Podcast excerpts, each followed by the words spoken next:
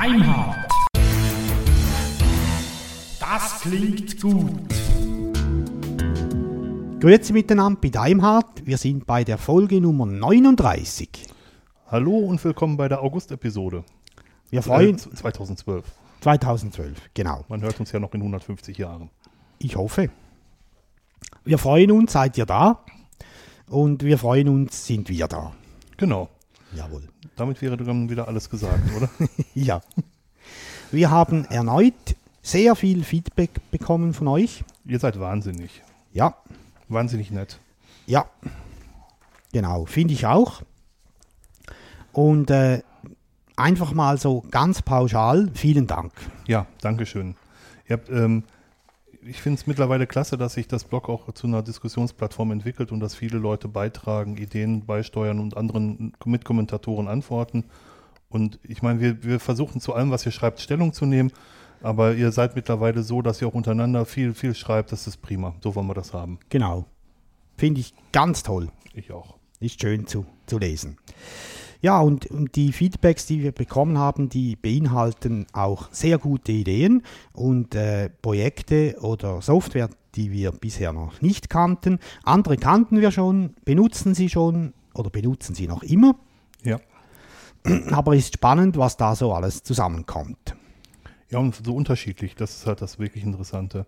Ihr seht, ihr scheint in uns eine Autorität zu sehen von, von Menschen, die sehr, sehr gut über bestimmte Dinge Auskunft geben können, aber manchmal äh, sind wir halt nicht die richtigen. Ja, genau. Da hat uns Peter auch gefragt, äh, wie das ausschaut mit den E-Books und den Lizenzen. Ja, und vor allem mit den Benutzerdaten, die beim Kindle an, an Amazon übertragen werden. Jawohl. Ähm, dazu zu sagen ist, ich habe es auch im Blog kommentiert, ähm, man hat es ja selber in der Hand. Man kann einen Kindle benutzen, ohne dass man den Amazon Store benutzt. Mhm. Ähm, man, und ansonsten muss man sich selber darüber im Klaren sein, wenn man Produkte über den Amazon Store kauft, dass man halt, äh, dass diese Informationen bei Amazon sind, aber das sind sie ja eh. Ja, Also wenn man ein Buch bei Amazon kauft, ist es ja auch nichts anderes. genau. Ähm, ja. Genau. Dann, äh, Entschuldigung nein, dir, nein, nein, ist alles, alles gut. äh, OWZ, oder wie sagt man das? Aus, aus. Aus. Hat uns äh, auf Onyx äh, ähm, Empfohlen. empfohlen. Danke, Dirk. Wir nutzen das aber schon. Ja. Man darf es aber trotzdem empfehlen. ja, das ist eine Webseite, an die man Audiodateien schicken kann und die verschiedene Filter darauf ansetzen, dass das gut hörbar ist. Und ähm, wir haben, glaube ich, ähm, audiotechnisch unseren Podcast dadurch echt aufwerten können. Ja, genau. Und auch die, die ganzen technischen Abwicklungen dahinter vereinfacht. Ja, das klappt echt gut. Ja. Machen wir seit zwei oder drei Folgen so. Mhm. Und wir hoffen, dass unser Intro jetzt nicht mehr zu laut ist. Ich habe es letztes Mal extra ein bisschen zurückgeschraubt, also nur das Intro. Und für mich war es so in Ordnung. Okay. Und wenn es für euch nicht in Ordnung ist, bitte, bitte melden. Ja, Gut. per Audiokommentar. Im, immer, immer per Audiokommentar. Dann hat Marc sich gemeldet im Blog und hat den Tiny Tiny RSS oder RSS ähm, Reader empfohlen. Das ist ein webbasierter ähm, Feedreader. Ja, den setze ich selber ein. Den habe ich prompt in der letzten Ausgabe vergessen. Danke für die Ergänzung. Mhm. Dann hat äh, Light on Flux den äh, Salesforce ähm, Multi RSS Reader empfohlen. Mhm. Wir verlinken diese Dinge auch in den Sendungsnotizen natürlich für euch, ähm, die wir hier in den Kommentaren bekommen. Genau, der sieht richtig klasse aus. Ich bin aber noch nicht dazu gekommen, den überhaupt äh, mal näher anzuschauen. Also, der sieht richtig klasse aus von den Screenshots, die ich auf der Webseite gesehen habe. Selber installiert habe ich ihn noch nicht. So ist Ja. es richtig, ja. Ja, Ja, dann hat Sanochi oder Sanoich oder wie man das auch immer aussprechen mag, hat den iExplorer empfunden. Ähm, iExplorer ist ein webbasierter ähm, Dateimanager, wenn man so will, für Webseiten und FTP-Server und so weiter. Äh, den habe ich oder den setzen wir auch ein. Aber da die WebDAV-Geschichte bei dem nicht so sauber funktioniert, werden wir wahrscheinlich davon auch wieder weggehen, mhm. so wie es aussieht. Also Mhm. mir gefällt er relativ gut, auch dass es dafür eine Android-Applikation gibt, aber ähm, da tut sich WebDAV technisch zu wenig leider. Ja. Und wir haben ja jetzt auch mit, äh, mit auf Honix auch eine andere Lösung gefunden. wo wir direkt von dort aus die Files auf unseren Server stellen. Genau, ich suche immer noch eine Möglichkeit, Dropbox auf ähm, selber zu hosten, aber da ist jetzt OwnCloud ganz weit vorne. Ähm, das scheint sich jetzt genau zu dem entwickeln, was ich gerne haben möchte. Mhm. Ich war am Anfang ein bisschen ähm, ange, angenervt, weil ich irgendwie an jeder Ecke OwnCloud gehört habe. Mittlerweile muss ich sagen, mittlerweile sogar zu Recht. Die haben in den letzten zwei, drei Monaten richtige, richtig große Entwicklungssprünge gemacht. Dann haben wir vom Klinik-Informationssystem, nein, von KISS, haben wir ein, eine Frage bekommen. Er äh, hat uns gefragt, ob wir uns mit dem Thema Inventarisierung von heterogenen Netzen schon beschäftigt haben ob wir eine Software wüssten, die das unterstützt. Ähm, ich wusste eigentlich, ich konnte aber nicht mehr sagen, wie sie heißt. Dirk hat mir auf die Sprünge geholfen. OTRS bietet ein Modul an, das ähm, die ganze, ja, die ganzen Inventare, das ganze Inventar eines äh, Unternehmens abbilden kann. Genau, in großen Umgebungen ist der HP äh, Asset Manager sehr, sehr weit verbreitet. Der war früher der, äh, von der Firma Paradigm, bevor er von HP gekauft wurde. Aber ich glaube, das ist eine Nummer zu groß. Ansonsten, solche Anfragen sind sehr, sehr schade, weil wir beide in Umgebungen arbeiten, die wir zu Hause nicht nachstellen können und daher auch relativ wenig Erfahrung damit haben, leider. Ja. Ja. Also für unsere PCs und Notebooks, die wir haben, brauchen wir keine Inventarisierungssoftware. Nee. ich habe eine Technikseite bei mir im Blog, wo, wo drin steht, was, wir, was ich zu Hause an Technik einsetze. Ähm, ja, kann ich, auch, kann ich auch gerne verlinken, aber das ist nur weit davon entfernt, dass man das professionell in einem Datenbanksystem hinterlegen müsste. Ja. Genau. Ähm, Melmark hat sich gemeldet und hat gefragt, ob ein Skript eine Applikation ist. Ja, ist es definitiv. Also im Endeffekt ist ja auch ein Programm nur ein übersetzter, äh, ein übersetztes Skript, wenn man so will. Ja, gut, wenn man es weiterfasst. Und der hat ein Skript empfohlen, das heißt, ähm, was ich, ähm, da, iRedMail. Und das ähm, hilft dabei, in kurzer Zeit einen Webserver aufzusetzen. Ich benutze die Tutorials von workaround.org, wenn ich einen Webserver aufsetze. Aber ähm, wenn es mit dem Skript geht, warum nicht? Ja. Dann haben wir ta ta ta ta wieder einen Audiokommentar bekommen. Von Linus, ja. Genau. Wir spielen den gleich mal an, ein. Äh, zu Beginn spricht er in Schweizerdeutsch. Er wechselt dann aber auf Schriftdeutsch. Hm. Nicht erschrecken, das ist das wahre Schweizerdeutsch, nicht ja. das, was die Deutschen für Schweizerdeutsch halten. Ja. Im Allgemeinen. Und wir hören uns Linus jetzt an. Hallo zusammen, ich bin der Linus, ich komme von der Schweiz, wie man hören kann. Und ich möchte mich ganz herzlich bei, bei euch bedanken. Vor allem beim Dirk und beim Roman. Und ähm, möchte einfach mal auf die Folge 38 eingehen. Unbekannte Software. Und zwar habe ich eine Software gefunden, die, denke ich, noch nicht so viele Leute von euch kennen werden. Und zwar hieß die Software früher Composer. Und jetzt heißt die Software Blue Griffin. Drei Namensänderungen bis jetzt, drei Versionsänderungen. Warum auch immer.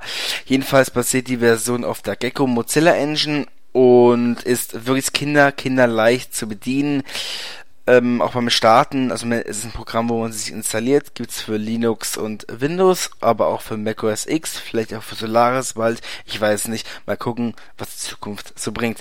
Jedenfalls, wenn man es installiert hat und startet, ist es äh, sehr einfach zu bedienen, man gibt einen Text ein äh, und dann auf Einfügen, Tabelle, Link, Anker, Bild und so weiter und so fort. Wenn ich jetzt einen Link einfüge zum Beispiel, dann kann man Text eingeben, Ziel eingeben, also wohin soll er denn hin überhaupt, weil, ähm, weil mit dem Nirgendwo ist auch schlecht.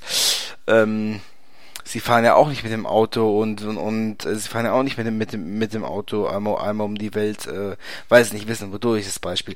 Ähm, jedenfalls ähm, ja ich persönlich finde die Software genial. Ich finde es sehr einfach.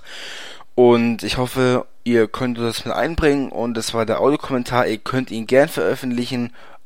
Und das war's von mir. Ich bin der Linus und hoffe hiermit, dass es einigen Leuten einfacher fällt, Webseiten zu gestalten mit Hilfe des Programmes. Ciao. Danke vielmals, Linus. Dankeschön. für, auch für deine Empfehlung von Blue Griffin. Den verlinken wir natürlich in unseren Sendungsnotizen Ja, und ähm, freuen uns weiter über, über weitere Audiokommentare. natürlich, immer. Ähm, apropos, jetzt haben wir einmal ein äh, Intro in Schweizerdeutsch gehabt. Wenn jemand von euch sich bewogen fühlt, äh, fühlt, in seinem Dialekt eine Begrüßung loszuwerden, immer her damit. Ja, Sehr natürlich. Bayerisch oder Plattdeutsch oder was auch immer. Ja, Plattdeutsch finde ich cool. Ja, ich auch. Gut, Oder auch jemand vom Osten. vom Osten, ja, Gänsefleisch mal. Ja. Ähm, genau. E-Mails haben wir auch bekommen, darunter besonders eine von, von Thomas. Thomas ähm, meinte, dass wir noch Joomla erwähnen, erwähnen sollten. Joomla ist ein Content-Management-System, ähm, was, was relativ umfangreich und klasse ist. Haben wir hiermit getan, verlinken wir natürlich auch. Natürlich. Er hat uns auch noch einen Test-Account gesandt. Ja, stimmt. Danke, Ja. Dankeschön dafür. Ja. Ich habe nur kurz reingeschaut, aber mich nicht länger damit beschäftigt. Vielen Dank, Thomas. Dankeschön. Dann waren wir wieder mal zu Gast beim Hackerfunk. Ja, nicht wir, du. Ja, also eigentlich wären wir zu Gast Ja. gewesen beim Hackerfunk. Ähm, Dirk war dann leider verhindert. Ich habe irgendwie das Kreuz verrenkt und konnte gar nicht sitzen, Ja. nicht stehen, nicht liegen. Das, da wollte ich mich nicht auf den Weg nach Zürich machen. Und so war nicht äh, Daimhardt bei ähm, Hackerfunk, sondern nur Hart. Ja. Punkt, Punkt, Punkt, hart. Äh, leider ist die Folge noch nicht verlinkt Hm. auf hackerfunk.ch Wor worüber habt ihr gesprochen? über die verschiedenen Linux-Distributionen Mhm. und wie man am besten äh, vorgeht, wenn man eine andere Distribution suchen möchte, ähm, wie man da vorgeht und wo man überhaupt an die relevanten Informationen kommt. Okay, also im Prinzip so, so ein bisschen übergreifend zu dem, was wir in den letzten Episoden gemacht Genau, genau. haben. Mhm. Jawohl. Und äh, wir werden sicher wieder etwas machen mit äh, diesen zwei. Mhm. Also mit äh, Venti und ähm, Axel, Axel. Aber ich studierte, wie, wie sein Pseudonym ist. X daran. Ja, genau. Und der Venti ist der Martin, genau. Jawohl. Aber wir verlinken trotzdem natürlich den Hackerfunk. Auf jeden Fall. Und wenn die Episode kommt, werden wir die Episode natürlich auch verlinken. Ja. Ähm, dann habe ich das Blogdesign geändert. Der Matthias Mees hat ein relativ gutes Template gemacht und ähm, wir haben jetzt sogenanntes responsives Webdesign. Das heißt, das Blog lässt sich nun auch auf Mobilgeräten vernünftig darstellen. Das war, lag mir schon lange, ähm, ja, wie soll man das sagen? Das war mir schon lange ein Anliegen, dass wir das unbedingt mal umstellen mussten. Jetzt habe ich es gemacht. Was uns noch fehlt, ist eine, eine Grafik für den Kopf. Die muss im Format 1120 x 250 oder 1120 x 300 sein. Der Christian Dürr hat uns dankenswerterweise schon für unsere Google Plus Seite eine Grafik erstellt. Ähm, wenn ihr eine Idee habt, wie, was da oben rein soll, ähm, nur her damit. In jedem Fall sollte das Logo enthalten sein. Das ist Pflicht. Wir wollen das Ja. Logo gerne aus der Seitenleiste raus haben und ein bisschen prominenter dargestellt haben und sind für jeden Vorschlag dankbar. Ja, Aber das Logo muss so, wie es ist, da rein. Genau. Dirk und ich, wir sind beide keine Grafikmenschen. Nein, ganz und gar nicht. Also schöne Grafiken schauen wir gerne an, aber machen können wir sie nicht. So sieht's aus. Genau Ja. so ist es, ja. Ja, und damit sind wir eigentlich bei unserem Thema. Also nicht nur eigentlich, sondern wir sind Genau. bei unserem Thema.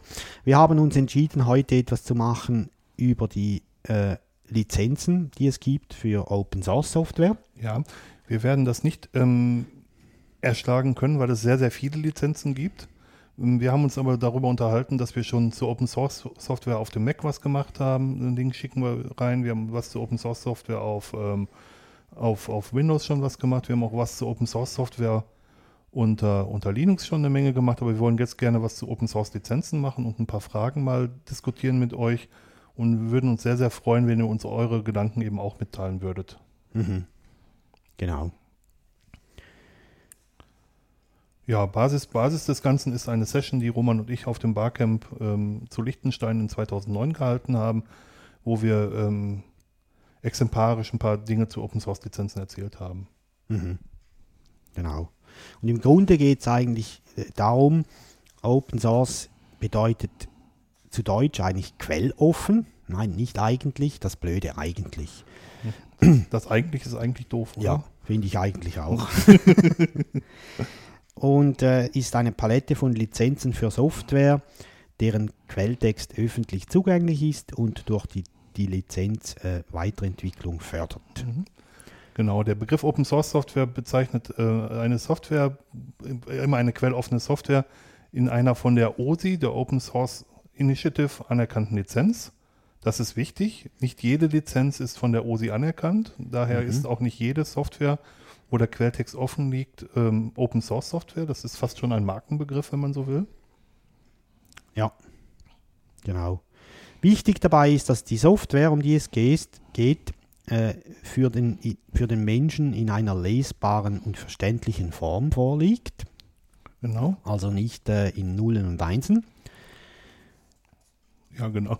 Wobei menschlich verstehbar natürlich auch schon relativ auslegbar ist, oder? Schon, Aber schon in einer Programmiersprache, die auch eine Programmiersprache ist. Also so genau. vielleicht nicht unbedingt Brainfuck oder wie heißt die, ähm, die nur mit Leerzeichen ist? Whitespace?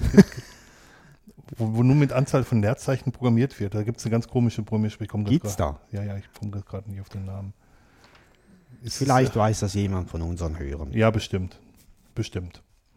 Genau. Wichtig ist, dass die Software beliebig kopiert, verbreitet und genutzt werden darf. Ähm, eben, das sind gute, das sind Rechte, die den Nutzern eingeräumt werden. Das ist wichtig. Bei Rechten für die Weiterentwickler der Software gibt es noch ein paar Einschränkungen, da kommen wir gleich drauf. Ja. Und je nach Lizenz darf die Software auch verändert werden und in veränderter Form weitergegeben werden. Genau. Das ist das, was ich gerade angesprochen habe. Genau. Da Genau. kommen wir dann zum berühmten Copyleft. Genau, das ist äh, noch ein wenig, ein, ein wenig entfernt, laut unserem Fahrplan, aber ähm, wir sind eigentlich fast schon da. Jawohl. Wir haben da auch noch ein Beispiel, Netscape, die etwas älteren von uns, oder wir können auch sagen jüngeren, wir sind ja auch noch jung, oder? Mögen sich noch erinnern an den damaligen Browserkrieg. Wenn jeder so jung ist, wie er sich fühlt, dann fühle ich mich gerade, da bin ich gerade steinalt. Na gut, egal. Ja. Das war äh, 98, Mhm. also 1998. Gab es damals ein, eine rechte Auseinandersetzung zwischen Microsoft und dem Netscape. Und daraus entstand dann schlussendlich auch die. Ähm, Mozilla Public genau, License. danke Dirk. Gerne, wir machen das ja hier zusammen, oder? Ähm, und eben die, die etwas schon betagter sind, mögen sich sicher noch erinnern. Mhm. Heute kennt eigentlich Netscape keiner mehr. Die Überbleibsel, wenn man so will, sind sicher mal Firefox Mhm. äh, mit ein paar Umwegen und auch SeaMonkey. Genau. SeaMonkey kommt dem alten Netscape-Navigator sehr, sehr nahe, Ja, weil der ja halt ähm, neben, ähm, neben Web auch Mail konnte und Newsgroups konnte und hinterher gab es sogar einen Editor, der eingebaut war. genau. Ähm, aber Microsoft hatte irgendwie einen Marktanteil von 98 Prozent oder so. Und da war klar, dass Netscape eigentlich wirtschaftlich keinen Nutzen aus, aus, aus dem Browser ziehen konnte. Ja. Und das war, glaube ich, der ei- eigentliche Ursprungsgrund ähm, dafür, den unter einer freien Lizenz zu stellen. Genau. Richtig. Also das war auch der, der Antrieb dahinter damals. Es gibt noch weitere Lizenzformen. Äh, Apache Software License gibt es noch, dann die wohl bekannteste GPL, also General Public License und Creative Commons. Äh, ursprünglich eigentlich für mehr für äh, künstlich, äh, künstlerische Inhalte. Genau wie zum Gemacht. Beispiel unseren Podcast. Ja. Der ist ja künstlerisch wertvoll. Sagen wir, wie es ist. Äh, jawohl, kulturell vollgepumpt. Kulturell vollgepuppt ist auch gut. Ein grenzübergreifendes Modell von Zusammenarbeit. Ja, Wir können jetzt noch ein paar mehr von diesen Sonderwörtern, glaube ich, benutzen, oder? Ähm, jetzt kommen wir genau zu dem Copyleft, wo, wo, wo wir gerade schon drauf zu sprechen gekommen sind, dass einige Open-Source-Lizenzen, wie beispielsweise die GPL, eine Vererbungsklausel eingebaut haben. Richtig. äh, war ja auch damals, ähm, jetzt fällt mir der Name nicht ein, vielleicht steht er da irgendwo auf unserer, äh, wie heißt der Vater von GPL? Richard Stallman. Genau, danke dir, du hast mir schon wieder geholfen. Tja, das kostet alles ein Bier. Das war ja auch sein Anliegen, Ja. hauptsächlich, dass man die Vererbungsklausel einnimmt, auch um den Ursprung zu schützen. Was heißt Vererbungsklausel? Ähm, wir machen das am besten anhand eines Beispiels. Mhm. Wir haben eine, in einer der letzten Folgen mal ganz kurz über Roundcube gesprochen. Das ist ein äh, in PHP und ähm, JavaScript geschriebener Webclient. Für, für Mail? Jawohl. Mhm. Und der ist äh, unter GPL 3 lizenziert. Mhm. Ähm, die Leute, die das entwickeln, die stellen den auch auf GitHub. Also man kann sich da mit äh, beteiligen Mhm. an der Entwicklung. Äh, man kann auch einen Fork erzeugen, also eine Kopie, die dann andere Funktionen hat oder anders ausschaut. Macht man das und, und äh, möchte diesen Fork dann weitergeben, dann ist man verpflichtet, dieselben Lizenzbedingungen zu übernehmen wie die Quelle. Mhm. Und wenn man den erweitert, eben auch. Ja, auch durch genau. Plug, auch wenn man Plugins baut. Genau, das ist noch speziell bei, bei äh, Roundcube, steht auf der Website bei der Lizenzierung, dass sie auch die, äh, weil da kann ja jeder kann da Plugins dazu steuern, die müssen dann auch unter GPL 3 lizenziert sein. Genau. Damit ist es nicht nur beim Linux-Kernel so, wo das schon viele Leute wissen, sondern auch tatsächlich bei Anwendungssoftware. Ja, Ähm, bei, beim Linux-Kernel gab es ja eine Riesendiskussion darüber, ZFS, das Dateisystem von Sun oder jetzt Oracle, was unter einer anderen Lizenz als der GPL veröffentlicht wurde, in den Kernel zu nehmen. Und aufgrund dessen, dass Juristen sagen, dass die Lizenzen nicht kompatibel zueinander sind, kann ZFS nicht in den Linux-Kernel übernommen werden. genau. Es, Man kriegt es zum Laufen, wenn man will, aber es ist halt nicht im Kernel drin. Genau, man muss dazu sagen, da, da, da merkt ihr auch schon, dass auch eine GPL nicht unbedingt nur von Vorteil ist. Ja, Um es mal vorsichtig zu sagen. Wir, wir gehen da gleich noch ein bisschen genauer drauf ein. ja. Aber grundsätzlich kann man sagen, ähm, wenn eine, ein Werk unter GPL gesetzt wird, dann können alle Kinder daraus, müssen auch dann die GPL übernehmen. Und der Grundgedanke daran ist sicher mal sehr lobenswert, aber da gibt es natürlich dann äh, auch Diskussionen. Und Stolpersteine, genau. Ja, genau. genau. Mhm. Eine davon, einen davon hat Dirk vorher genannt mit dem Kernel.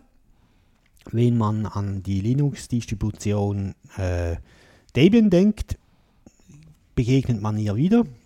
Äh, die wollen ja nur freie Software in der, in der Hauptdistribution haben und keine Closed Source Treiber. Mhm. Äh, und ja, da hat man ab und zu, je nach Hardware, äh, bekommt man Probleme. So Natürlich lassen sich die Treiber dann trotzdem einbinden, halt nicht über die äh, offiziellen Quellen. das. Genau. Kommen wir auch gleich noch ein bisschen ausführlicher drauf zu Ja. sprechen. Tatsächlich ist aber die, die, GPL schränkt den Nutzer in keiner Weise ein, aber sie schränkt die Weiterentwicklung ein. Ja. Beziehungsweise das ist auch nicht richtig. Sie schränkt die Weiterentwicklung nicht ein, sie schränkt nur die Weiterin Weitergabe nach der Weiterentwicklung ein. Genau. So, so muss man es, glaube ich, richtig Ja. sagen. Also wenn ich die Software nicht weitergebe, dann brauche ich sie auch nicht unter GPL zu stellen. Ja, bringt ja nichts. Nee, also wenn ich es privat selber verändere, muss ich natürlich das, was ich mache, nicht unbedingt unter Ja. GPL. Aber ich bin auch kein Anwalt. Wenn sich da jetzt ein Anwalt zu Wort meldet, ich glaube, der Martin Steiger, der äh, macht ja Immaterialgüterrecht, so heißt das ja auf Ja. Neudeutsch. Vielleicht kann der noch einen Satz dazu sagen. Wobei es eigentlich sinnfrei ist. Wenn ich es nur für mich selber nutze, spielt es gar keine Rolle, welche Lizenz ich dann weitergebe. Ja, aber es steht ja indirekt eine Verpflichtung zur Weitergabe in der Lizenz drin. Ja, Und da ist die Frage, inwiefern, ja, keiner kann beweisen, dass ich es weiterentwickelt habe, Genau. ist das eine. Ähm, ja, klar, wo kein Kläger, da kein Recht, kein, da kein Richter. Also das, da ist wahrscheinlich das, äh, was das, was das geschriebene Wort schreibt, nicht, nicht nach, nachprüfbar in irgendeiner Form. genau. Ja, das hat schon zu mancher Diskussion geführt. Dieses Copyleft wird auch noch weiterhin so bleiben wahrscheinlich, Ja. äh, weil es halt da verschiedene Meinungen dazu auch gibt. Ja, ich werde gleich noch meine Meinung darlegen und dann mögt ihr mich alle gar nicht mehr. Also gut, tschüss dir. Tschüss, Roman, war nett. Es gibt eine sehr, sehr einfache mm, Open Source Lizenz, ähm, vielleicht die freiste Open Source Lizenz, die es überhaupt gibt. Das ist die BSD-Lizenz und die besteht im Großen und Ganzen nur aus zwei Sätzen. Der erste Satz ist, behaupte nicht, dass du den Code geschrieben hast, wenn du es nicht geschrieben hast. Und der zweite Satz ist, verklag mich nicht, wenn etwas nicht funktioniert. Punkt. Das ist die einfachste Lizenz, deiner Ja. Meinung nach. Ja. Ja, die einfachste, die ich kenne. Wenn ich eine Ja. Lizenz in zwei Sätzen sagen kann und die sogar sagen kann, man könnte mich nachts wecken und ich sollte die BSD-Lizenz sagen und das sind diese zwei Sätze, dann äh, finde ich die schon sehr, sehr einfach. ja. Ne? Gut, und jetzt das Wetter. Aber es gibt natürlich nicht nur Open Source, es gibt auch Closed Source. Jawohl. Und Closed Source ist alles das, was nicht Open Source ist. Ja. Im Großen und Ganzen. Gut, fertig, nächster Punkt. Und äh, liegt natürlich auch nicht in einer für den Menschen lesbarer Form vor, Ja. sondern äh, nur in binärer Form. Was natürlich direkt bedeutet, dass von Menschen der Quellcode nicht weiterentwickelt werden kann. Richard Stallman hat ist, glaube ich, überhaupt nur auf die GPL gekommen, weil er seinerzeit, als er selber als Administrator gearbeitet hatte, Probleme mit einem Druckertreiber hatte. Genau. Diesen Druckertreiber, äh, der tat nicht genau das, was er sollte und hatte ein paar Probleme.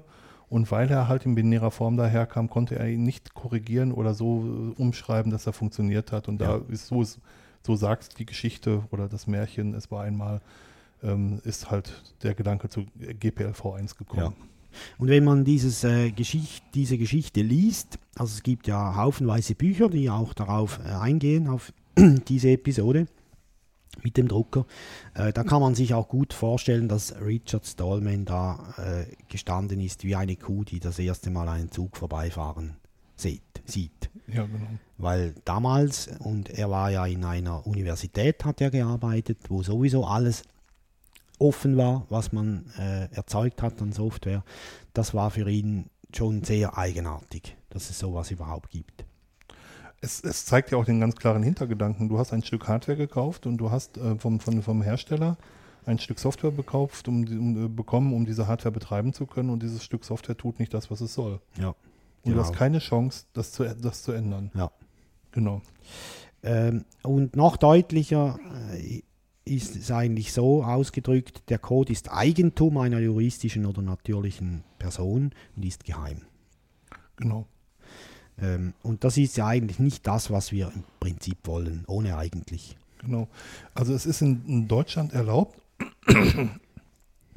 meines Wissens nach ein Reverse Engineering zu betreiben, das heißt aus dem Binärcode wieder einen Quelltext zu erzeugen, wenn man damit ähm, durch Änderungen die Funktionsfähigkeit herstellen kann. Es ist nicht erlaubt, da so an Ge Ge- Geschäftsgeheimnisse zu kommen, aber es ist erlaubt, dieses Reverse Engineering durchzuführen, um, um den Betrieb der Software überhaupt möglich zu machen. Mhm. Wenn ich das jetzt richtig im Kopf habe. Das Okay. ist, heißt wahrscheinlich juristisch ganz anders, aber es Ja. ist so, ja. Und das bedeutet im Endeffekt natürlich auch, dass die Software einfach nicht, nicht einfach so weitergegeben werden kann. Genau, weil in der Regel Verboten. Geld dafür bezahlt wurde. Jawohl. Und äh, natürlich auch nicht äh, frei kopiert. So ist es. Weil es eben äh, Eigentum ist von jemandem. Ja. Und äh, selbstverständlich sind diese Softwarepakete oft kostenpflichtig. Genau, und das ist auch der Grund, weshalb man sie nicht ohne weiteres weitergeben kann. Aber es gibt, um die Begriffe noch mehr zu verwirren, es gibt einen Unterschied zwischen Freeware und Open Source Software. Freeware ist eine Software, die frei von Kosten ist und die äh, aber keine freie Software ist. Ja. Freie Software ist die, die unter Open Source Lizenzen steht. Das ist ein bisschen, ein bisschen problematischer. Also es gibt einen Unterschied zwischen Freeware und Open Source Software. Freeware kann eben auch binär sein. Das, das ist eigentlich, eigentlich der Hintergedanke des Ganzen. Mhm, genau. Und dann gibt es noch äh, einen Unterschied zwischen Public Domain Software und Open Source Software. Auch da muss, die, muss, muss es nicht als Quellcode bekannt sein, sondern kann als Binärpaket weitergegeben werden. Nur die, der Urheber der Software tritt seine Rechte an die Allgemeinheit ab letzten Endes. Wobei, dann könnte er eigentlich auch den Quelltext dabei legen. Egal. Tut, tut, tun nicht, aber es gibt da tatsächlich einen Unterschied. Ja, genau. Gemacht hat man ja die, diese ganze Closed Source Angelegenheit auch wegen dem Investitionsschutz.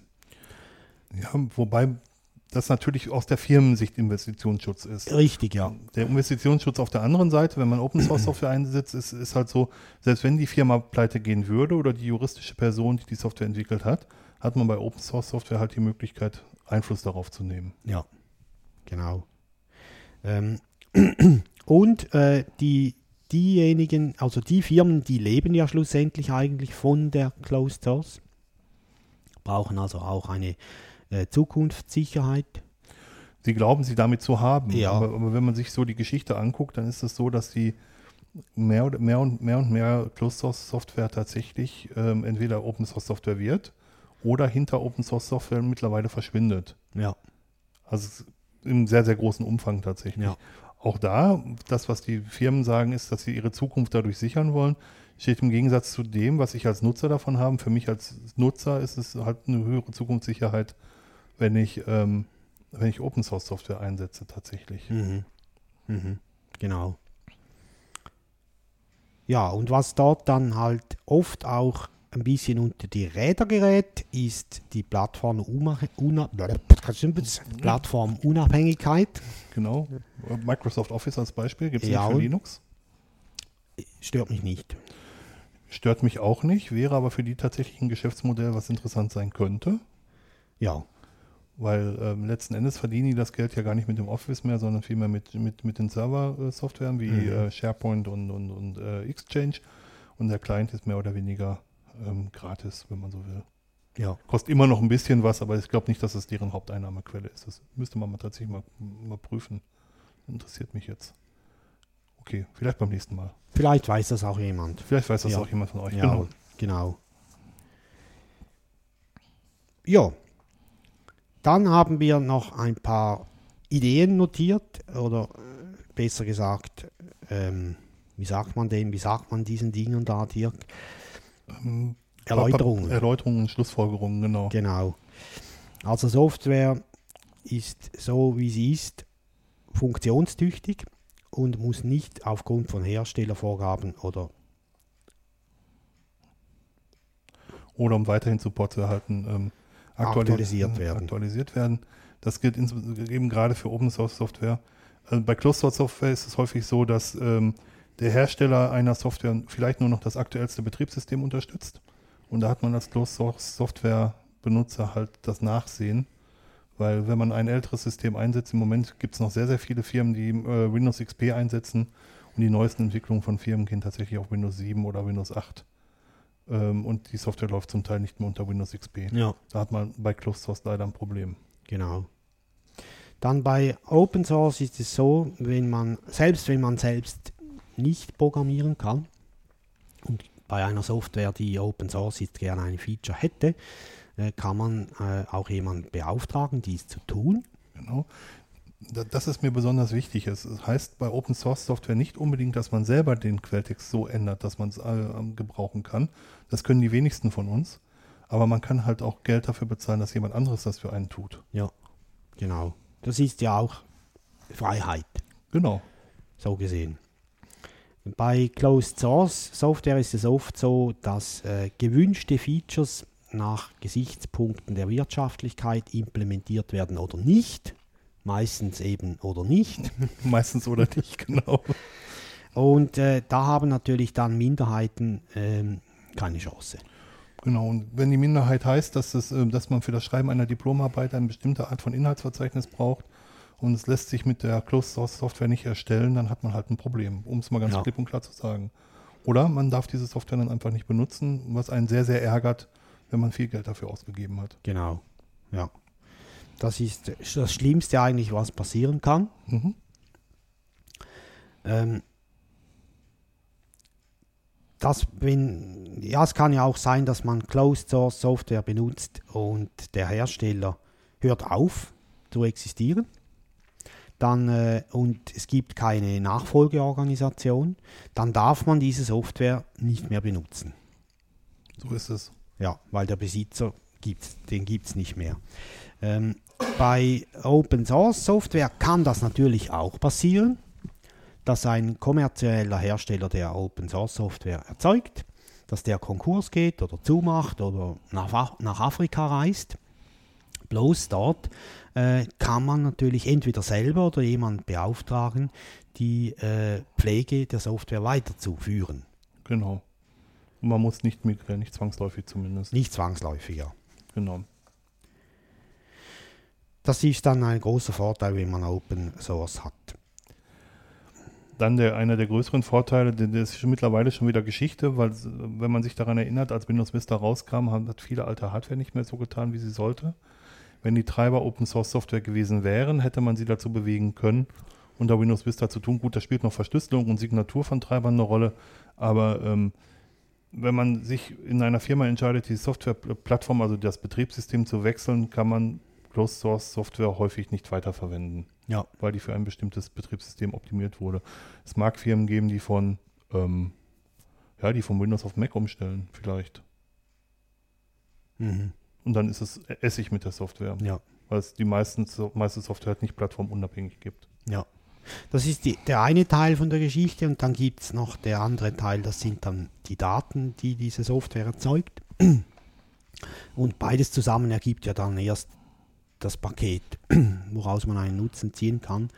Und für beides gilt, äh, wenn die Plattformunabhängigkeit gegeben ist, habe ich den größten Nutzen. Also will heißen, wenn ich äh, äh, ein OpenOffice-Dokument unter Windows bearbeite, kann ich das gleiche Dokument mit OpenOffice auch auf dem Mac oder auf, einem, auf einer Linux-Distribution bearbeiten. Genau, und wenn ich dazu noch die gleiche Software einsetze, dann brauche ich mich halt ähm, nicht darum, brauche ich die Anwender nicht darin zu schulen, dass sie die, die neue Software noch lernen müssen, weil sie kennen sie, die, die, Ja. sie kennen die bereits. Genau. Das heißt, auch die Wahlfreiheit wird größer. Ich Ja. kann mich also unabhängig von der ähm, eingesetzten Software tatsächlich für ein, ein anderes Betriebssystem entscheiden. Jawohl. Und es ist auch noch ein Punkt, äh, es gibt mehr Sicherheit. Natürlich keine absolute, die gibt es nie. Aber es gibt so äh, viele Alternativen, äh, um die Daten auch weiter bearbeiten, lesen zu können, äh, dass das Risiko geringer ist. Ich habe von einigen großen Migrationen von, von, von Windows auf Linux gehört, die damit begonnen haben, dass sie statt Microsoft Office auf dem Windows-System ähm, OpenOffice oder LibreOffice eingesetzt haben.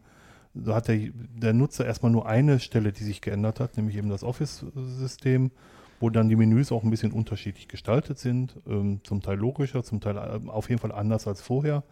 Und als dann der große Schritt kam, das unterliegende Betriebssystem zu wechseln, war der Wechsel nicht mehr ganz so groß weil die Software sich schon nicht mehr, also die Software hat sich nicht noch ein zweites Mal geändert. Mhm. Das ist einfach auch leichter für einen Anwender. Ja. Endanwender tun sich in der Regel sowieso sehr schwer zu wechseln. ja. Es ist ja auch nicht immer einfach. Nein. Und Menschen sind Gewohnheitstiere. Ja, genau. Ähm, also schlussendlich, zu, zum diesem Abschnitt nochmals zurückzukommen, die Vorteile einer Open Source Lösung überwiegt hier ganz deutlich. Absolut. Ja. Und obwohl wir jetzt eigentlich schon sehr positive äh, Punkte genannt haben, gibt es trotzdem noch positive Nebeneffekte.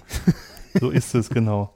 Ähm, selbst wenn, wenn wir selber nicht dazu in der Lage sind, Quelltext zu lesen, ist es so, dass dadurch, dass sehr, sehr viele Leute darüber schauen können und das auch tun, natürlich die Software insgesamt weniger Fehler enthält und wenn es Fehler gibt, die auch schneller gefunden werden. Ja. Und genau der, der Punkt, den Dirk jetzt genannt hat, der ist sehr wichtig, finde ich. Je nach Software ein bisschen unterschiedlich wichtig, aber äh, solche Fehler sind eigentlich bei Open Source viel schneller behoben. Genau, und dazu gibt es noch die, die Tatsache, dass äh, die Bereitschaft, Fehler zu melden, sehr, sehr hoch ist, Ja. weil man auch weiß, dass sie behoben werden. Ja. Nicht, wie wir gerade gesprochen haben, dass ähm, Weiterentwicklung von Software unter wirtschaftlichen Gesichtspunkten entsteht, wenn es Closed Source Software ist. Die Bereitschaft, Fehler zu melden, ist hoch. Und ähm, da jeder Mensch weiß, dass andere Menschen Fehler machen, ähm, wird auch keiner gekündigt, weil er einen Fehler gemacht hat. Ja, Weil es halt alles offen ist. genau. Und äh, ich glaube, die Bereitschaft, Fehler zu melden, ist auch deshalb noch etwas höher als bei Closed Source, weil man den Fehler nicht äh, mit allen 7000 Dokumentationen belegen muss, sondern man kann da einfach mal hinschreiben, äh, dass irgendetwas nicht funktioniert. Genau. Und wenn das dann nicht klar ist, kommen dann sicher die Rückfragen. Genau, was, was Softwareentwickler in der Regel wollen, ist eine Möglichkeit, den Fehler nachstellen zu können. Also man sollte, sollte eine Möglichkeit, denen eine Möglichkeit geben, den Fehler so zu beschreiben, dass sie den so bei sich auf dem System nachvollziehen können. Wenn das passiert, dann ist so ein Fehler relativ schnell gelöst eigentlich, Ja, wenn er kritisch ist. ja. Und ansonsten wird er halt in der Priorität ein bisschen nach unten verschoben, wird aber nicht vergessen. Mhm. Ja, auch hier äh, Vorteile überwiegen, finde ich. Finde ich auch. Was wir jetzt gar nicht so in der Tiefe angesprochen haben, sind die Creative Commons Lizenzen, Mhm. von denen es im Großen und Ganzen tatsächlich nur acht gibt. Allen gemeinsam ist, dass ähm, der Name genannt werden soll. Unser Blog beispielsweise und unser Podcast steht unter der CC BY Lizenz, das so viel heißt wie macht, was ihr wollt, aber sagt, dass es von uns ist. Mhm. Stimmt, ist genauso. Dann gibt es noch den Passus Share Alike, das heißt, wenn das, was, äh, was weitergegeben wird, muss auch unter den gleichen Rechten weitergegeben werden. Dann gibt es den Zusatz Non-Commercial. Non-Commercial ist ein Problem, weil Non-Commercial auch heißt, dass zum Beispiel nicht auf einem Blog gepostet werden darf, was einen Flatter-Button eingebaut hat oder was kleines Geld hat. Da ist sich die Rechtsprechung noch nicht sicher, ob das wirklich Commercial ist, aber klar ist, dass immer, wenn Geld in irgendeiner Richtung fließt, dass es als kommerziell ausgelegt werden kann. Mhm. Mhm. Und du hast, glaube ich, eine Webseite gefunden, wo man sich die Lizenz zusammenklicken kann, oder? Ja, genau. ähm, ich habe das gestern auf Heiße Open gefunden, und zwar die CC-Lizenz. Die hatten ja schon eigentlich längere Zeit ein Online-Tool, mit dem man herausfinden kann, welche Lizenz die beste ist für ein, ein Projekt oder eine Website oder für ein Produkt. Das haben sie neu gemacht, auch ein bisschen schöner.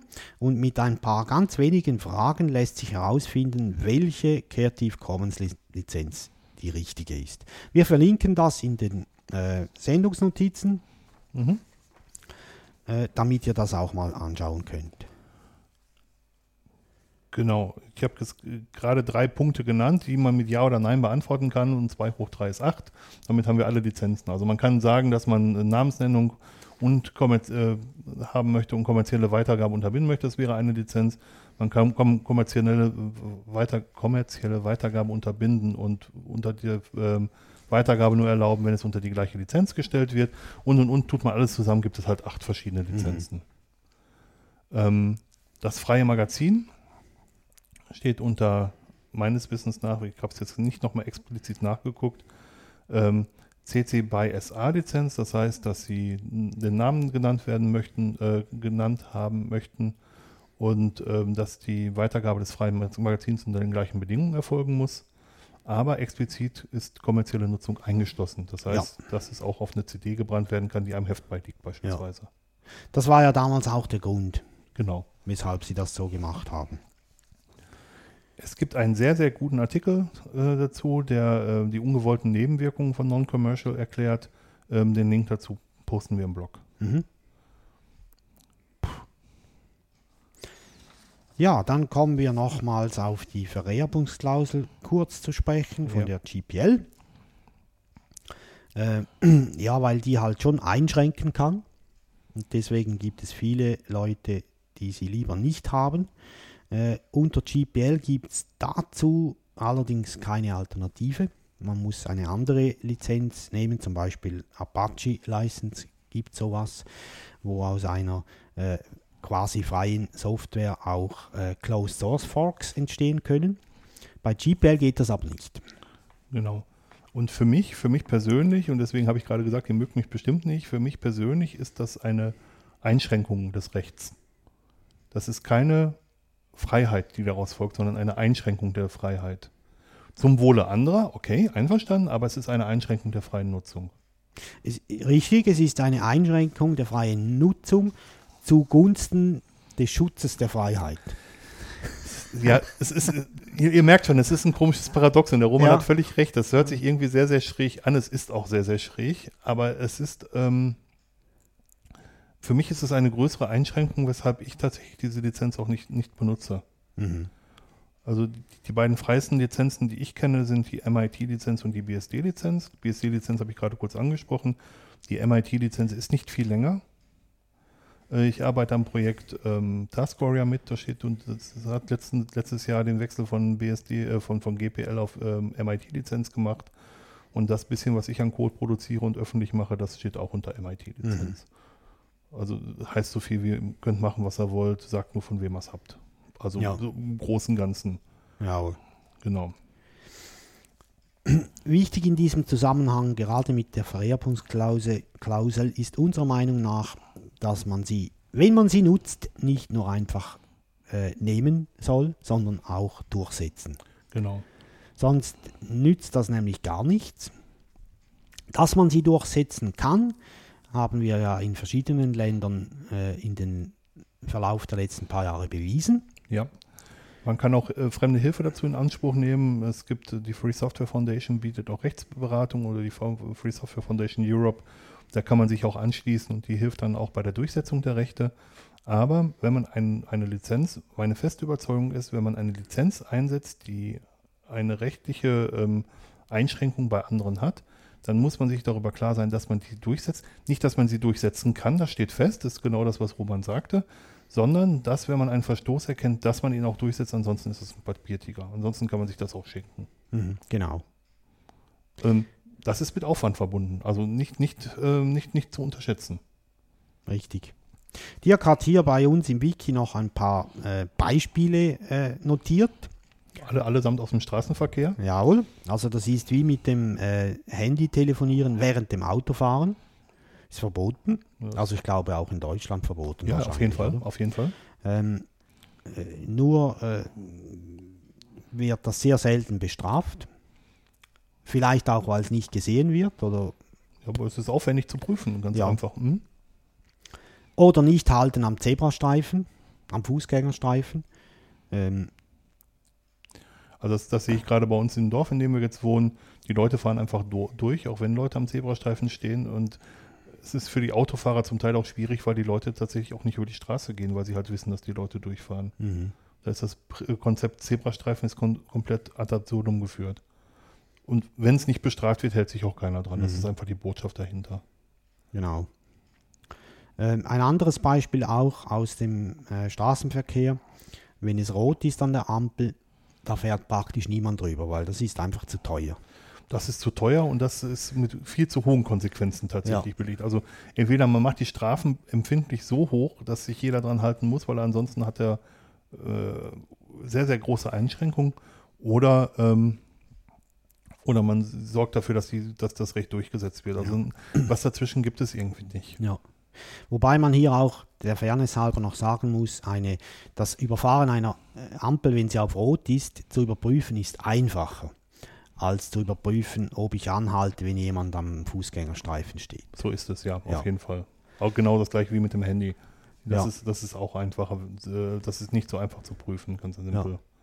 In Deutschland ist sogar verboten, überhaupt das, Tele, das Telefon bei der Fahrt zu verwenden. Auch nicht als Navi. Ja, Also man man darf es nicht bedienen. ja. Das ist halt der Hintergrund. ja, ja, das Ablenkende ist ja nicht das Telefonieren an sich, sondern das Bedienen. Genau. Oder? Es gibt auch welche, die SMS schreiben während dem Fahren. Ja, das habe ich auch schon gehört. Furchtbar. Und es gibt auch ganz, ganz schlimme Urteile, wo bekannt wurde, dass kurz vor dem Unfall eine SMS abgeschickt wurde. Ja, Das kann sehr, sehr empfindlich werden. Das ist nämlich grob fahrlässig. Das hat die Versicherung nicht mehr. ja. Beziehungsweise sie holt sich das Geld von einem wieder. Mhm. Äh, egal, wir schweifen ab. Ja, jetzt, äh, liebe Hörerinnen und Hörer, haltet euch fest. Dirk hat Closed Source gekauft. Jawohl. Ist nicht weiter schlimm, das darf man. Ja, Und es gibt gute Gründe dafür und ich glaube, Dirk hat welche. ja, genau. Also ich habe mir einen Editor gekauft. Ja, tatsächlich einen Editor. Sublime Text 2 heißt der. Und ich habe ihn mir gekauft, weil er meine Arbeit erleichtert. Ich komme mir gerade vor wie in einer Selbsthilfegruppe. Hallo Dirk, hallo. Ich habe ich habe Closed Source gekauft. Ja. Ähm, ich habe das auch bei mir im Blog geschrieben, dass ich plane, die Software zu kaufen. Habe, glaube ich, noch gar nicht reingeschrieben, dass ich sie tatsächlich gekauft habe. Ist auch egal. Und darauf ist natürlich bei vielen Leuten eine rote Lampe angegangen und ein Sturm der Entrüstung ausgebrochen. Ja.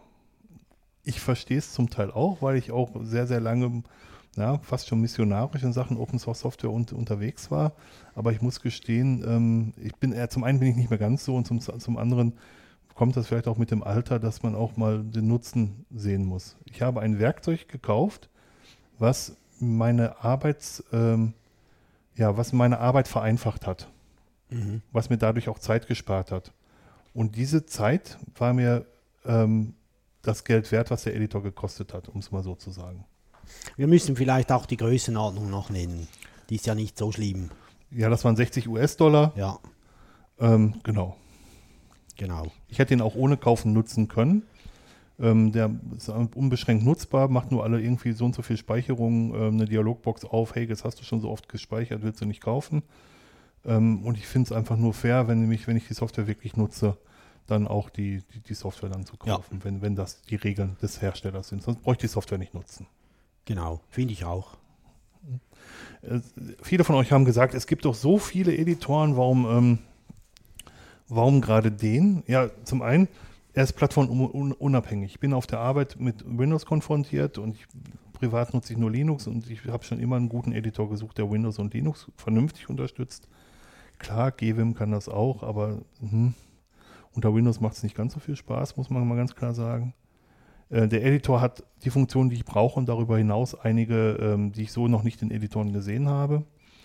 Und ähm, er ist über Textdateien konfigurierbar, das heißt, er dokumentiert quasi, quasi selber. Das waren so die wichtigen Punkte für mich. Und ich habe eine, ähm, ich habe den, den Editor in einer Phase gekauft, wo wir im Endspurt für das Buch waren, an dem ich mitschreibe. Und da habe ich schon verschiedenstes ausprobiert. Ich habe Eclipse mit Techlibs äh, benutzt, habe danach Genie benutzt, habe Vim und GWim benutzt, habe Gedit benutzt, habe hab mir Kate angeguckt. Ähm, es gibt noch Bluefish als, als Editor für Webseiten. Es gibt Red Notebook, um, um, um, ähm, um so Journale zu führen. Aber alle haben mich, waren gut in, in, in weiten Teilen, aber war nicht das, was ich gebraucht habe. Mhm. Geschmäcker sind eben verschieden. Genau. Du hast mir vorhin bei der Vorbereitung ein Beispiel genannt, Dirk, was der Editor kann, Ja. was glaube ich sonst keiner kann. Ja, man kann verschiedene Wörter ähm, an, anklicken und kann alle angeklickten Wörter mit einem ähm, zu, in einem Rutsch auf einmal editieren. Man kann auf zehn Zeilen Zeilenanfänger anklicken und man kann dann was tippen und das, was man tippt, wird an allen zehn Zeilen am Anfang eingefügt. Ähm, und das gerade wenn man längere Texte bearbeitet, längere Quelltexte bearbeitet, ähm, ist das ein enormer, eine enorme Ersparnis. Ich habe allerdings noch keine Druckfunktion gefunden. Das muss ich auch mal sagen. Das muss ich dem, dem Autoren mal melden, dass ähm, eine Druckfunktion fehlt. Okay.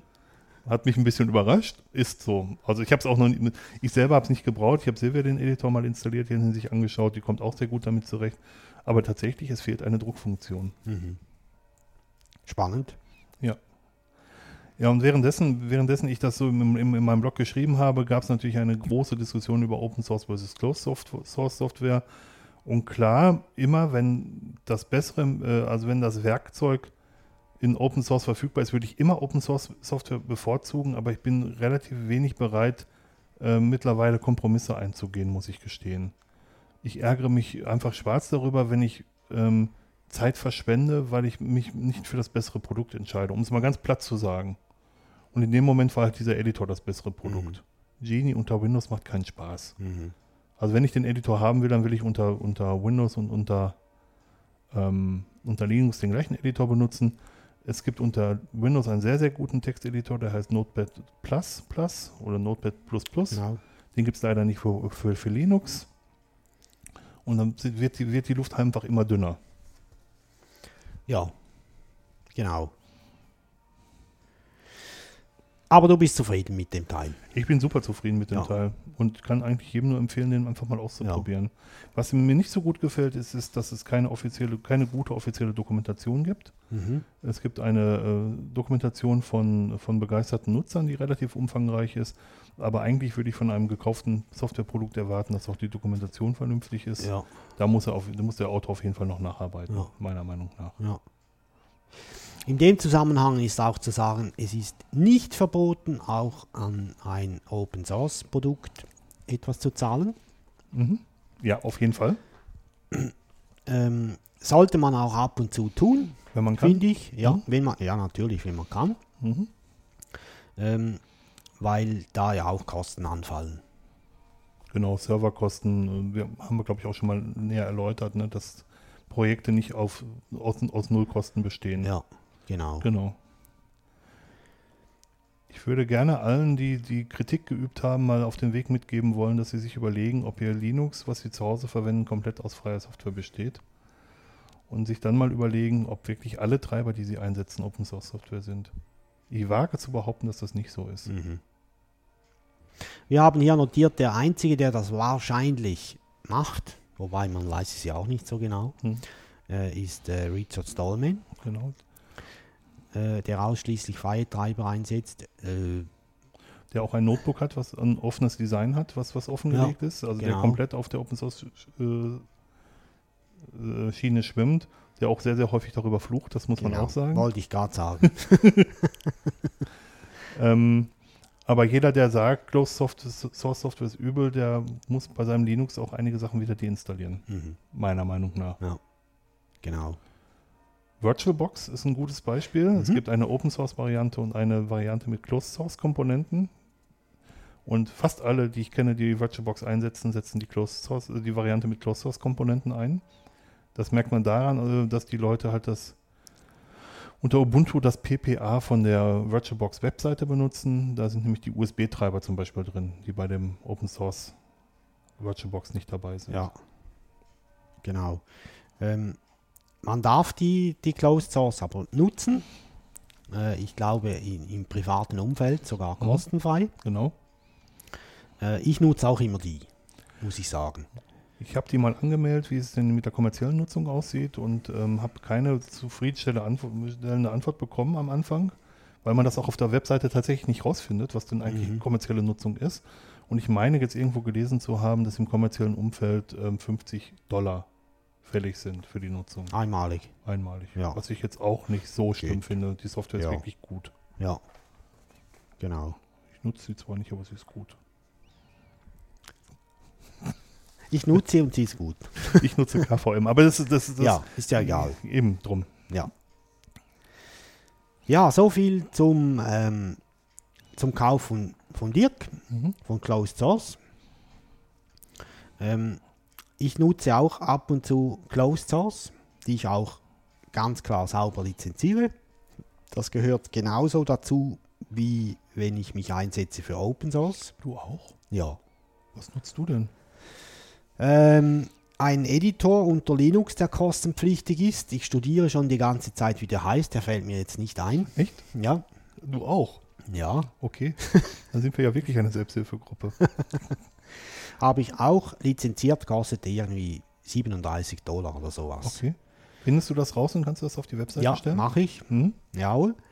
Ähm, dann habe ich noch ein Spiel installiert, Guter Punkt, ja. Mhm. das äh, kostet. Äh, World of Go heißt es. Mhm.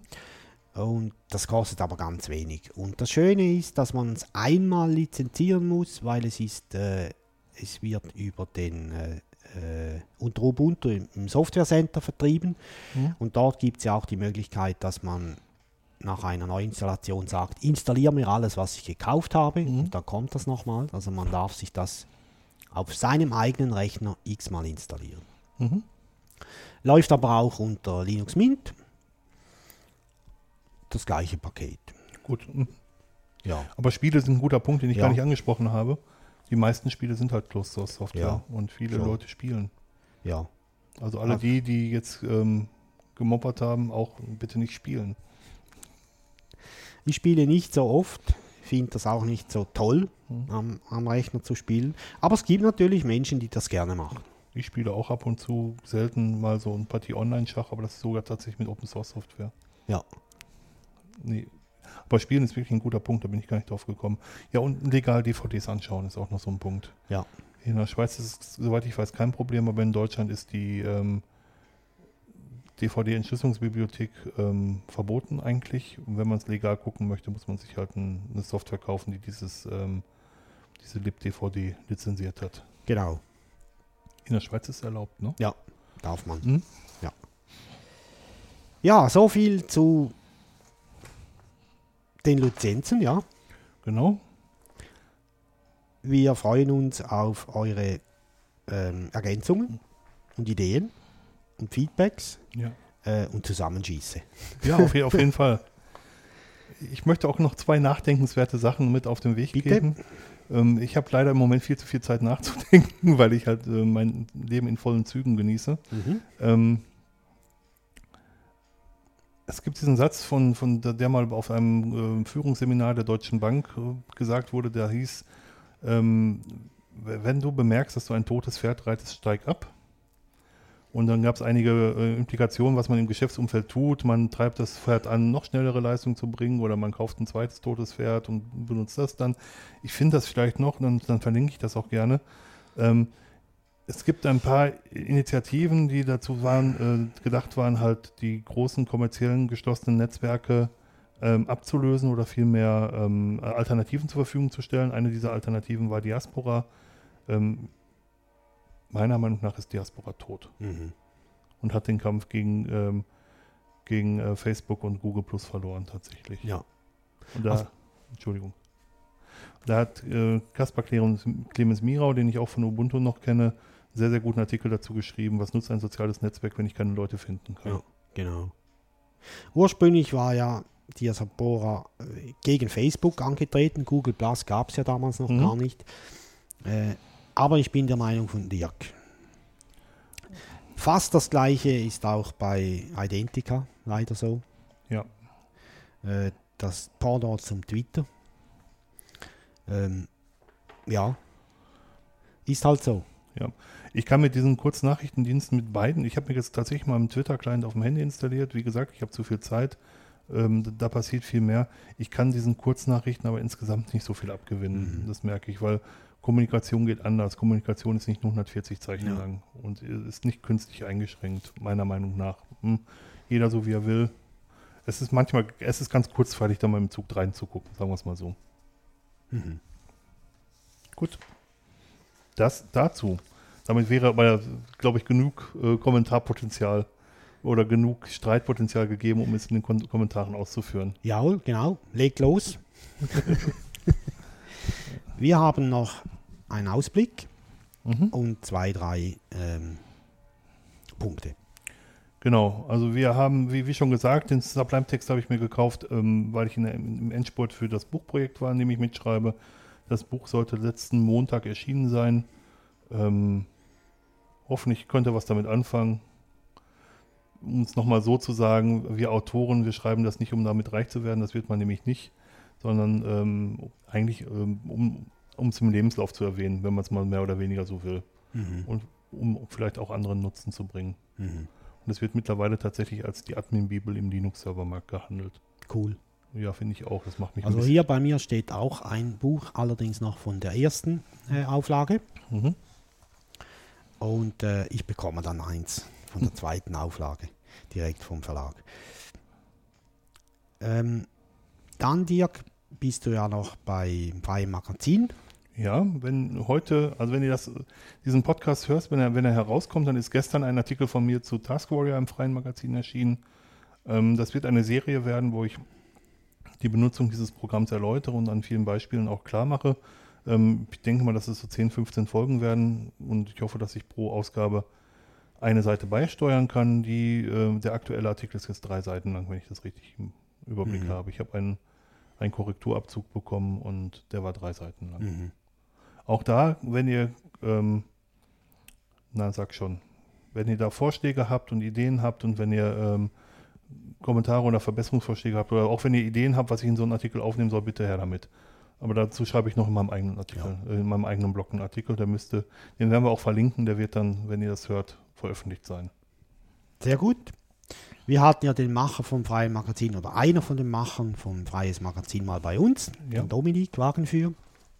Er wird sich sicher freuen über deinen Artikel. Ja, und der ist gerade im Urlaub, soweit ich weiß. Okay. Mhm. Dann hast du vorhin gesagt, Dirk, du genießt das Leben in vollen Zügen. das ist, glaube ich, bald Geschichte. Genau, also äh, im August geht meine Probezeit hoffentlich erfolgreich zu Ende. Ähm, ich würde gerne da bleiben. Ich hoffe, die wollen mich auch weiter behalten, aber es sieht sehr gut aus. Und dann danach wird es auch wieder ein bisschen mehr Zeit zur Verfügung sein. Und wenn ein bisschen mehr Zeit da ist, dann werden wir auch mehr für Daimhardt machen. Im September bin ich noch im Urlaub, aber ansonsten wird es dann auch wieder häufiger was von uns geben. Genau. Endlich. Ja, da freue ich mich auch drauf. Und du freust dich wahrscheinlich noch mehr, Dirk, Ja, weil das äh, lange Reisen schon auch nervend sein kann. Ja, wobei ich sagen muss, mit der Schweizer Bahn ist es ja schon einfacher, weil die in, im Regelfall pünktlich ist und weil die auch sauberer ist als die Deutsche Bahn. Aber ich muss auch sagen, so nach zwei Monaten jeden Tag viereinhalb Stunden äh, öffentlicher Nahverkehr, das ist ein bisschen heftig. Ja, glaube ich dir. Mir reicht es jetzt auch langsam. Ja. Gut. Dann haben wir äh, noch ein, eine kleine Diskussion nebenher geführt, und zwar mit Rico Lütti.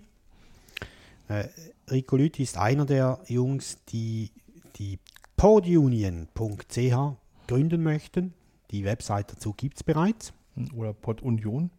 Ja. Pod, Pod Union.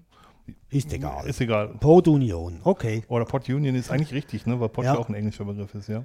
Habe ich nie, Ja. so, nie gedacht. Ja, du hast recht. Okay. Wir verlinken das. ja. Äh, da ist eine, zurzeit ist man am diskutieren, ob es das überhaupt braucht. Mhm. Dirk und ich sind der Meinung, ja, wäre nicht schlecht. Mhm. Äh, äh, aber man muss jetzt sehen, dass die Diskussionen nicht ins Unendliche verlaufen äh, und dass man die paar Bäume, die man bis jetzt hat, nebst dem Wald nicht verliert. Genau. Also Pod Union soll eine Plattform für Podcaster werden. Mhm. Ähm, soweit ich verstanden habe, auch ähm, landübergreifend. Also auch alle deutschen Podcaster sind willkommen, Genau. sich damit zu beteiligen. Ähm, unter Plattform verstehe ich persönlich, und da mag es andere Meinungen geben, dass man sich austauschen kann über Podcasts, dass man sich über Technisches austauschen kann, dass man sich auch inhaltlich austauschen kann, dass man ein wenig netzwerkt, wie man das so neudeutsch sagt, dass man halt andere Leute kennenlernt und auch vielleicht mal einen Ansprechpartner hat, wenn man ein bestimmtes Thema in seinem eigenen Podcast ähm, behandeln möchte, dass man da auch Leute hat, die man einladen kann, weil die sowas auch schon mal gemacht haben. Also es, ich merke es an mir selber, dass es leichter ist, mit Leuten zu podcasten, die schon mal Podcasts gemacht haben, wenngleich ich das andere auch sehr gerne mag. Eigentlich, Ja. so, eigentlich sogar lieber. Aber es ist immer gut, wenn man, wenn man viele Ansprechpartner hat. Finde ich auch. Ja, also wir werden da sicher darüber berichten, äh, wenn es was bericht, zu berichten gibt. Und ich glaube schon, Ja, glaube ich auch. ja, dass da was kommt. Also das, dazu zu sagen ist vielleicht noch, dass das Projekt gerade in der Findungsphase ist Mhm. und dass sie sich den August Zeit geben wollen, um überhaupt mal abzustecken, wer was wie möchte. Mhm. Genau. Mhm. Dann, Dirk, du hast uns noch ein Linux, dies, eine Linux-Distribution. Genau, da muss ich ein bisschen weiter ausholen vielleicht. Ich ähm, bin immer noch, immer noch ist gut. Ich, ich bin immer mal wieder auf der Suche nach einer anderen Desktop-Umgebung. Ich benutze im Moment GNOME 3. Bin auch sehr, zu, ja, sehr zufrieden damit. Also ich benutze es als Startrampe für Programme. Eigentlich ist eigentlich, eigentlich, ist es mir egal, welches, welche Desktop-Umgebung ich benutze. Ähm, ich habe mir i3WM angeguckt, nachdem ich da einen Test bei Radio Tux gehört habe. Das gefiel mir sehr gut. Allerdings ähm, muss ich sagen, ich habe Augenkrebs bekommen. weil es so, ich sage es jetzt mal auf reinem Deutsch, weil es so scheiße aussah. Es darf auch schon ein bisschen besser aussehen. Ähm, es gibt das Nu- Nukem unter den Desktop-Umgebungen bei Linux. Das ist Enlightenment E17. Die Version 17 ist schon seit 100 Jahren äh, angekündigt, aber will einfach nicht kommen. Momentan gibt es, glaube ich, die Version 16.9999. Äh, Die Leute zählen hoch. Also vor einem halben Jahr war noch die Version 16.984 irgendwas äh, aktuell. Ähm, und bei Radio Tux gab es eine Desktop-Vorstellung, die von Sebastian und Leszek gemacht wurden. Und die hat mich sehr begeistert. Eigentlich- Und es hört sich so an, als wäre es das, was ich mir gerne angucken wollte. Und es gibt im Moment genau eine Distribution, die E17 in der aktuellsten Version unterstützt. Und das ist das auf Ubuntu basierende äh, Bully Linux. Was Roman sich schon angeschaut hat. Ja, also als virtuelle Maschine. Mhm. Ähm, ich, ich möchte mir das auch mal anschauen, weil das, was die beiden Jungs auch über Terminology äh, erzählt haben, das ist die Terminal-Applikation, das hat mich, hat mich begeistert. Es, wenn das jetzt nicht so ein Augenkrebs ist wie woanders, dann wäre das tatsächlich sogar ein Desktop-Environment, was ich mir sehr, sehr gut vorstellen könnte, auch einzusetzen. Ja. Und es ist sch- schmaler als äh, GNOME oder KDE und damit eigentlich prädestiniert für Netbooks. Genau. Also das, was Dirk zuvor gesagt hat, wir sind ja wahrscheinlich alle Linuxer immer irgendwo ein bisschen am links und rechts schauen, was es sonst noch gibt. Auch wenn man nicht die Absicht hat zu wechseln, aber halt einfach mal, äh, dass man auf dem Laufenden ist, was passiert überhaupt. Mache ich auch immer so. Genau. Ich bin mit, mit, mit, mit Sabayon zufrieden, aber nicht verheiratet. Ähm, bin durchaus auch in der Lage, wieder was Neues einzusetzen. Und das ist halt das Schöne bei Linux. Ähm, das wird einem halt relativ leicht gemacht, weil die Software und die äh, Dateien, die man erzeugt hat, die kann man auch unter einem anderen Linux, unter einem anderen, ähm, ja, unter einem anderen Desktop-Umgebung einfach auch weiterverwenden. Mhm. Das ist halt das Schöne. Mhm, genau. Ja, das war noch unsere Empfehlung Mhm. zum Anschauen.